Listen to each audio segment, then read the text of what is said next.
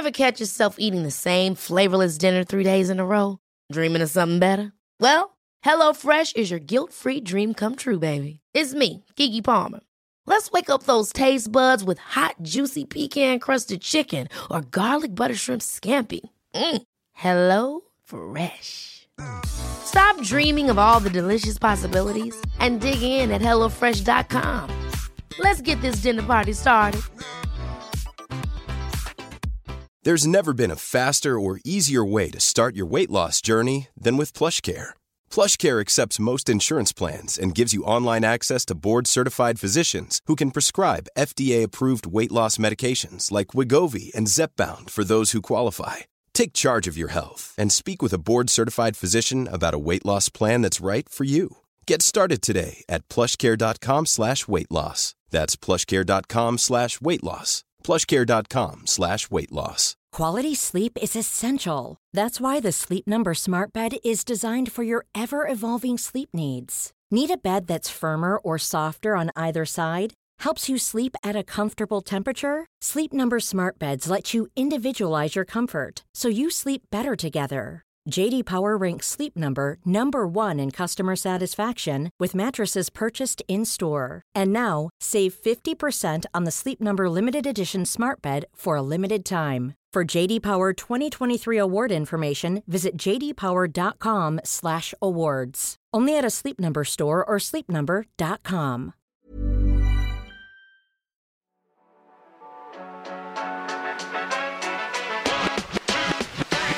Et coucou, c'est Mathilde, Et Loïc. psychologue scientifique au micro du podcast Le Militant Psy, Le Militant Psy, c'est le podcast qui lit dans tes pensées et qui répond aux questions que tu ne t'étais jamais posées au regard de la société. au travers d'histoires de vie, d'expériences ou de paroles de pro, en solo, en duo, avec des invités.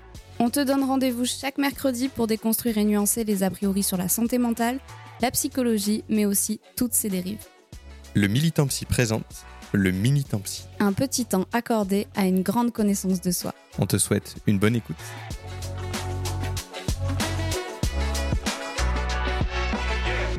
Et bonjour tout le monde Bonjour On se retrouve aujourd'hui, mercredi, ensemble, sur l'épisode Un Militant Psy. On rigole parce que pour ceux qui n'ont pas les refs, euh, à chaque fois on dit on est mercredi, chaque mercredi, Louis me fait des blagues sur le fait qu'on soit mercredi, donc euh, Voilà. Vous êtes tranquille, installé, vous avez bu votre café, il y a une petite odeur de pot au feu, parce que j'étais en train d'en cuisiner un. Et ça m'a rappelé une de mes premières confrontations. c'est Euh, vraiment le pot-au-feu qui t'a rappelé la première Non, mais j'étais dans mes que- pensées, j'étais en train de cuisiner. D'accord, Et ça m'a- dire c'est bizarre. Ça m'a rappelé, euh, je sais que vous aimez bien les cas cliniques, savoir un peu comment on fait dans nos pratiques. Et je vais vous parler de vraiment une de mes toutes premières expériences. J'étais en psychiatrie avec un nouveau maître de stage. En plus, alors je connaissais bien, mais première fois qu'il me laisse conduire un entretien tout seul, il est juste derrière moi. On fait rentrer une personne. Moi, j'avais fait plein de cours euh, déjà sur euh, la dépression, sur euh, comment on fait s'il y a des idées suicidaires chez une personne, tout ça. Donc j'avais tout ça, j'avais bien en tête, j'étais trop content. C'était ton stage de Mon master dernier, 1, ouais, mon master, master 2. 2 Master 2. Et donc, euh, j'arrive, on fait l'entretien, tout se passe très bien. Il y a, euh, voilà, je rentre en contact avec la personne. Elle est un peu froide d'abord, je la sens un peu préoccupée. Je me dis, bon, euh, peut-être que ça l'emmerde aussi que ce soit le stagiaire qui fasse le- l'entretien. Ouais. Donc, je me dis, normal, pas de souci. Puis, euh, on discute un peu. Très vite, elle me donne des idées noires. Donc, l'idée, elle me dit des phrases du style, ouais, je crois plus trop en la vie, des choses comme ça. Alors, moi, ça fait tilt. Je me dis, allez, je vais pouvoir montrer que j'ai évalué le, le risque suicidaire. Je suis trop content. Oui, alors, Oui, on on pardon. en tant que psy, non mais... oui, c'est vrai que c'est bizarre dit comme ça. ouais, super non, mais oui, parce que c'est vrai qu'on est très à l'aise avec ce genre de sujet parce que on connaît bien que hum, on sait qu'il n'y a pas de risque. bah, on va en parler, mais pas de risque de, de pouvoir parler de tout ça. Donc, euh, Oui, voilà, oui, puis, c'est pas mais non, on pas bien parce gens que qui en ont vrai, la, patiente n'était pas bien et, et, euh, et je, voilà, on fait tout bien, on, on fait très attention à elle. Et puis, donc, pourquoi j'en viens là? Parce que en fait, ce- ce- ça m'a vite euh, mis dans un moment de désarroi total. Donc, on, on évalue comme ça, et puis elle me dit, euh, bah oui, oui, effectivement, j'ai des idées. euh, merci de me demander, personne ne me le demande, tout ça, et donc euh, on, on continue. Et je lui dis, bah du coup, parce qu'on on- quand on quand on décèle des idées suicidaires, il faut aller demander s'il y a une urgence, un risque que ça puisse arriver, pour pouvoir mettre en sécurité la personne. Et il faut checker le scénario. Et il faut checker un scénario, Mm. exactement. Donc du coup, je lui demande, je lui dis, bah du coup, euh, ok, je, vois que vous, vous en souffrez, que, ça vous pose question. Est-ce qu'il y a une, une, idée euh, derrière, un, scénario en tête? Elle me dit, bah ouais, ouais, complètement. Et donc il faut savoir qu'il faisait très chaud ce jour-là, qu'avec mon maître de stage, on a ouvert, un peu la fenêtre. Euh, alors elles sont bloquées, mais elle était quand même un peu ouverte. Il me dit, bah là, je vois un peu la fenêtre ouverte et, vraiment, je, me vois en train de sauter. Là, je vois mon maître de stage à côté de moi. Je le sens pas à l'aise de, de comment il me dira à la fin. Il me dit, moi, j'étais prêt là, tu faisais tout bien, donc je te laissais faire, mais j'étais prêt à la ceinturer si elle voulait sauter. Et euh, donc, euh, en fait, ça m'a vraiment désarçonné parce que c'était la première fois que je faisais face seul à ce genre de choses. Et ce qui m'a sauvé, en fait, c'était de connaître des choses sur. Enfin, ce qui m'a sauvé. J'avais tout été, euh, tout était en sécurité, la patiente aussi, mais Oui, oui. ce qui m'a permis de maintenir le- C'était en l'entretien. clinique, en, en clinique psychiatrique. Oui, c'était en clinique psychiatrique, donc c'était voilà, c'était des endroits Ouais. quand même sécurisés, mais ça aurait pu me désarçonner au point de me dire oh ben là je bloque, je sais pas quoi faire, euh, désolé. Enfin voilà, et ce qui aurait mis à mal la patiente qui osait se livrer sur ce genre de choses qui sont pas faciles, et, euh, et moi-même parce que ça aurait été difficile de, de rester sur un échec. Et euh, enfin du coup un échec de ma part parce que j'aurais pas pu aider une personne qui livre Mm, des mm, choses. Et donc en fait on arrive à contenir le, le- le truc, on en parle, et le fait d'en parler en fait ça l'apaise. Et ça a permis Mais de de, toute façon, de elle te calmer. le dit de suite, elle te dit ah, personne ne pose la question, ça me soulage en fait. Exactement. Et moi, j'avais hyper peur parce qu'à un moment donné, ça, ça se passe très vite dans nos, dans nos têtes parce qu'il faut réagir quand même assez vite. Et je Oui, me dis, oui. OK, qu'est-ce que je dis là? Est-ce qu'on en parle? Est-ce que j'évite? Est-ce que je lui dis, euh, ben voilà, il y a plein de scénarios. Donc, on en parle, très à l'aise. Je dis, OK, mais je comprends. euh, Est-ce que vous voulez qu'on ferme la fenêtre? Euh, Donc, elle me dit, non, ça va. euh, je gère. et donc, on en discute. Et bon, et au final, l'entretien s'est très bien passé. Et cette patiente, après, elle a continué son suivi et tout, tout s'est bien terminé. Mais on voulait vous servir de ça parce que dans la vie de tous les jours, des personnes qui ont des pensées comme ça, on peut en rencontrer. J'ai une question. Ouais. Est-ce qu'on t'en a parlé pendant tes études? Euh, j'ai eu la chance d'avoir un cours dessus, ouais. Ah, trop bien. Parce que moi, comme d'hab, euh, on m'en a pas parlé. Ouais. Euh, dans, je me dis, euh, j'ai fait tout mon, mon cursus jusqu'à la fin du Master 2. Et en fait, c'est moi qui suis allée faire une, une formation complémentaire sur ce Mm. qu'on appelle le RUD. Euh, Qui est une échelle d'évaluation. Une échelle d'évaluation euh, voilà, du risque suicidaire et, et, euh, enfin, sur la prévention du risque suicidaire parce que du coup, euh, je rentrais dans un stage au post-urgence psychiatrique et donc il était évident pour moi qu'il fallait que je sois formée et informée sur l'évaluation du risque suicidaire. Et puis parce que. Mais on m'en a pas parlé et je me dis, pardon, mais excusez-moi, mais en tant que psy, même en libéral, tu, tu croises des gens qui peuvent avoir des idées suicidaires.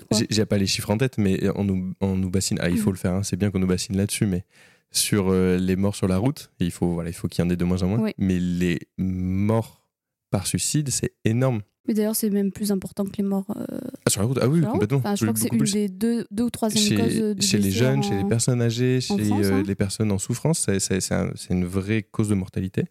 Et avoir quelques repères sur euh, comment on fait pour gérer et surtout qu'est-ce qu'on fait si on en a et tout ça, bah, c'est hyper important. En plus, ce qu'il faut savoir, c'est que on a souvent ce stéréotype-là et cette croyance-là que, en fait, on peut pas le voir et que quelqu'un Oui. qui va passer à l'acte, euh, on peut pas le savoir, on peut pas le voir. En fait, ce qui se passe, c'est qu'on sait que il y a beaucoup de honte et de culpabilité qui sont associées au fait d'avoir des euh, des idées suicidaires. Mhm. Et donc, les personnes, effectivement, vont, par honte, ne pas en parler. C'est-à-dire que c'est rare quand euh, la personne d'elle-même, elle va venir euh, exprimer, en fait, ces idées-là. Parce que c'est pas forcément bien vu, en fait. Ouais, voilà. je- alors, j'ai en France, mais Alors, euh, ça dépend des mm, cultures, en oui, fait. voilà, mais ça, en mais tout cas, en France, que- c'est pas très bien vu. Et du coup, en fait, euh, c'est pas forcément que ça se voit pas, c'est qu'il faut savoir l'évaluer. Et euh, surtout, euh, et ça, c'est vraiment un truc qu'il va falloir retenir aujourd'hui, c'est qu'il faut absolument poser les questions Voilà, et absolument en parler au moindre doute, en fait. c'est ça. Si vous, si vous retenez une seule chose de ce podcast aujourd'hui, c'est ça. Si vous avez des idées vous-même, on en parle. Mais surtout, si vous entendez des personnes, ou si vous soupçonnez quelque chose chez quelqu'un, on en parle et on lui en parle. Et vraiment, comme j'en ai parlé au début, c'est est-ce que tu as des idées suicidaires? Est-ce que tu, tu veux en parler? Et, et surtout, euh, euh, t'es pas seul et on va essayer de trouver des solutions. Quoi. En fait, le fait de, de poser des questions et d'en parler, ça ne crée pas plus de pensée là-dessus à la personne et ça ne renforce pas euh, l'idée d'un passage à l'acte. Au contraire, en fait, euh, euh, c'est même ça qui peut euh, sauver une personne, c'est-à-dire que le fait d'en parler, de la soulager, le fait qu'elle va se sentir moins seule euh, et tout ça, c'est vraiment ce qui va permettre en fait de, bah, parfois ouais, de, sau- de sauver la personne et de la réorienter au mieux, quoi. Complètement. Donc ça, c'est voilà, hyper important de garder ça à l'esprit. Vous, vous risquez rien. Alors c'est délicat, c'est pas facile d'en parler, mais euh, on, on peut le faire. Et après, surtout, on réoriente avec des professionnels de santé parce que, en tant que proche, on- et quand on n'est pas formé, c'est, on peut pas faire et c'est complexe. Il y a une clinique très particulière de, de ce genre de choses. Euh, Et du coup, il vaut mieux renvoyer donc psychologue, psychiatre. Euh, si vraiment personne, euh, on en parle au médecin généraliste. Euh, si c'est urgent, il y a les pompiers, il y a les urgences. Parce que en fait, quand on parle de ça, on reçoit souvent hein, des messages de personnes qui disent Mhm. oui, mais moi, en fait, cette personne-là, euh, elle, elle m'en parle souvent, elle me le dit souvent. Quand on parle de, de, de, de- de- de suicide, etc., ça veut dire forcément dire qu'il y a une souffrance quelque part et C'est ça. toujours à prendre en compte. Mais par contre, en fait, on, vu qu'on ne se substitue pas à un professionnel de santé, euh, en fait, euh, c'est normal d'appeler les pompiers Oui, parfois. bah oui, oui, En fait, complètement. vous vous posez pas la question, euh, même pour quelqu'un qui serait parfois dans la, rédi- dans la récidive, en fait, ou Ouais. dans quelque chose qui va devenir en fait un espèce de mécanisme utilisé pour se protéger, etc., ou pour solliciter de l'aide. et ben en fait, on va pas hésiter à, à- à- à appeler les pompiers. On se on, on- parce que c'est pas à vous en fait de gérer ça, ça. c'est ça des professionnels de le faire. De manière générale, ça aussi, il y a, une- il y a cette croyance-là que des, on fait des, des appels à l'aide avec ça, en fait, avec une- une- des idées euh, suicidaires. En fait, toute idée est à prendre au sérieux. Oui. Voilà. En fait, quel que Et soit même eu des tentatives. que- quelle que soit euh, la portée et euh, l'intention qu'il y a derrière, euh, on se pose pas trop la question. Ouais, quoi qu'il arrive, ça veut dire qu'il y a une souffrance, en fait. Oui. Et, euh, et ça, d'ailleurs, même si des personnes. Sou- souvent, pourquoi on encourage à en parler? Parce que derrière, c'est pas toujours la volonté de mourir qu'il y a, effectivement, c'est même plutôt rare. Euh, la vraie volonté qu'il y a derrière, c'est d'arrêter de souffrir. Mm. Donc, quoi qu'il arrive, il- aller apporter de l'aide ou donner des pistes d'aide, c'est ce qui va soulager aussi ce genre de choses. En fait, il faut vraiment voir les idées suicidaires comme n'importe quelle idée Exactement. intrusive du Mhm. cerveau, à part que là, c'est euh, sur euh, un thème particulier. Mais euh, en fait, des pensées intrusives, on en a euh, tout le temps euh, pour plein de choses. À part que les idées suicidaires, elles arrivent dans des contextes particuliers, souvent quand il y a des dépressions. Et euh, en fait, c'est- une réaction normale du cerveau. Quand le cerveau, il a la sensation d'avoir mis euh, plein de choses en place pour essayer d'arrêter de souffrir et que toutes ces choses-là, elles n'ont pas fonctionné, il y a un phénomène en fait qui, qui, arrive, c'est ce qu'on appelle l'impuissance acquise, c'est ça? Alors c'est un peu plus complexe que Ouais. ça, mais euh, euh, c'est cette idée-là que bah, en fait j'ai déjà tout essayé, j'ai déjà mis plein de choses en place et ça ne fonctionne pas, je souffre toujours. Et donc là, euh, une pensée intrusive arrive en tête, qui est celle de mettre fin à ses jours. Mais du coup, c'est une solution, enfin c'est une pensée intrusive que le cerveau envoie comme une solution pour arrêter de ça. souffrir. Et c'est une, une solution que le cerveau met en place en dernier recours quand il a la sensation que toutes les solutions mises avant celle-ci ont été vaines en fait et n'ont pas porté leurs fruits quoi. D'où l'importance, du coup, dès que quelqu'un en parle, d'en parler tout de suite. Parce que ça permet de ne pas avoir utilisé toutes les solutions et que euh, vraiment la personne se sente euh, bah, en souffrance et, et seule par rapport à tout ça. Alors, qu'est-ce qu'on a d'autre un peu euh, comme idée reçue sur tout ça? Est-ce qu'on en a a- oublié? Il y a aussi le fait que euh, il y a des gens qui vont dire ah euh, le fait de se suicider c'est soit un acte de Ah oui. courage soit un acte de lâcheté enfin il y a Mm. un jugement en fait Oui, qui est mis sur euh, sur le fait d'un passage à l'acte etc en fait c'est ni un acte de courage et ni un acte de lâcheté il n'y a pas de, de jugement à porter Mm. sur euh, une personne qui, qui, qui fait un passage à l'acte c'est une personne qui souffre en fait d'une qui a, qui a souffert Qui souffre, euh, ouais. et qui souffre ou qui a souffert en tout cas euh, d'une pathologie mentale et malheureusement pour elle ben, on n'a pas réussi à l'aider Mhm. suffisamment et, et, et donc ben, c'est son cerveau qui lui a imposé cette idée là et vu que ça n'a pas été pris en charge ben, elle en est arrivée à, à, à passer à l'acte mais il n'y a pas de euh, enfin c'est c'est ni courageux ni lâche quoi Oui, c'est ça. C'est un, voilà, un acte. En fait, c'est c'est vraiment une, une vue comme une solution, comme tu disais euh, tout à l'heure. Et, euh, et l'objectif, c'est d'aider les personnes à, à ne pas aller jusque-là, en fait, tout simplement. Euh, Qu'est-ce qu'on aurait pu oublier comme idée reçue par rapport à tout ça encore? Ben, dernière chose, et après je pense que nous terminerons ce, ce mini-temps psy qui devient conséquent, et en même temps il y a tellement de choses à dire là-dessus. En fait, on a souvent la sensation que c'est aussi un acte d'égoïsme. Quand on fait ça, ben, en fait on est égoïste et qu'on pense qu'à soi et qu'on pense pas aux gens qu'on aime. Et c'est souvent... euh, D'ailleurs, ça peut générer beaucoup de colère pour les gens qui ont vécu ça, parce que c'est quand même quelque chose qui est hyper difficile à vivre quand tu as un proche qui, euh, qui met fin à ses jours comme ça. Mais il y a aussi cette pensée-là de se dire, en fait, il m'aimait pas peut-être et, et il, était, euh, il était égoïste. Euh, alors qu'en fait, euh, bah, une fois de plus, c'est c'est c'est quelque chose qui, qui est fait par souffrance et souvent, c'est souvent pour arrêter la souffrance. Et donc, euh, effectivement, un cerveau en souffrance, ben, dans ce moment-là, en fait, quand il y a passage à l'acte, le cerveau il vrille. En fait, il y a un espèce de switch qui se fait et du coup, il y a un passage à l'acte, mais mais c'est pas forcément quelque chose qu'on fait pour soi, parce Hmm. qu'on est bien d'accord que ce n'est pas une solution qui est viable. Et en cas d'urgence, du coup, je sais pas, je crois que ça t'est déjà arrivé, toi, en clinique, donc où où il y a des personnes qui, qui sont vraiment pas bien. Oui, donc en fait, en libéral, euh, c'est vrai que quand on a des patients qui.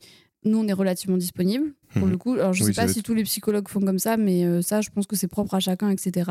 Mais euh, c'est vrai que euh, ben, ils peuvent nous appeler à n'importe quel moment. Euh, moi, ça m'est déjà arrivé de faire envoyer les pompiers, bah, parfois à 22h le soir, mais en même temps, ben, tu, tu laisses pas quelqu'un, tu vois. Oui, complètement.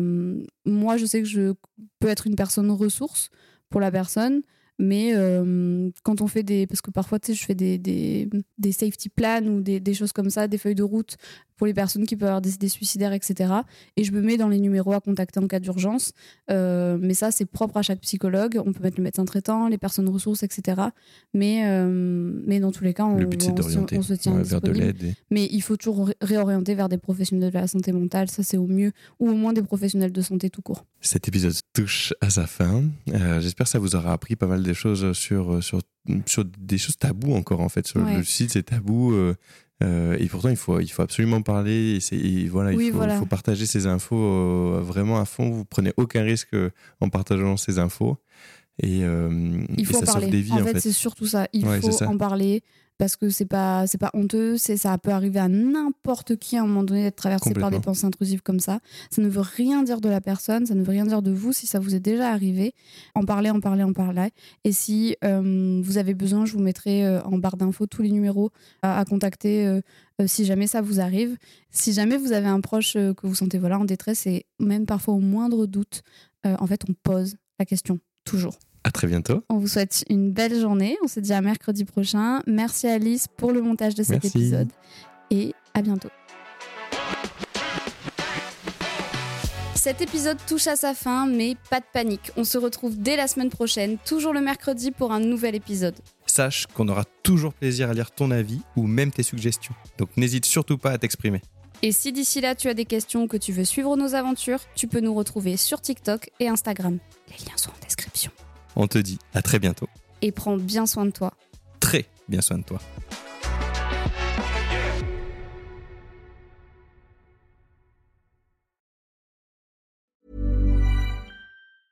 Ever catch yourself eating the same flavorless dinner three days in a row?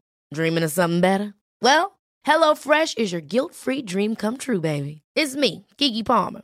Let's wake up those taste buds with hot, juicy pecan crusted chicken or garlic butter shrimp scampi. Mm. Hello Fresh. Stop dreaming of all the delicious possibilities and dig in at HelloFresh.com. Let's get this dinner party started. Hi, I'm Daniel, founder of Pretty Litter. Cats and cat owners deserve better than any old fashioned litter. That's why I teamed up with scientists and veterinarians to create Pretty Litter.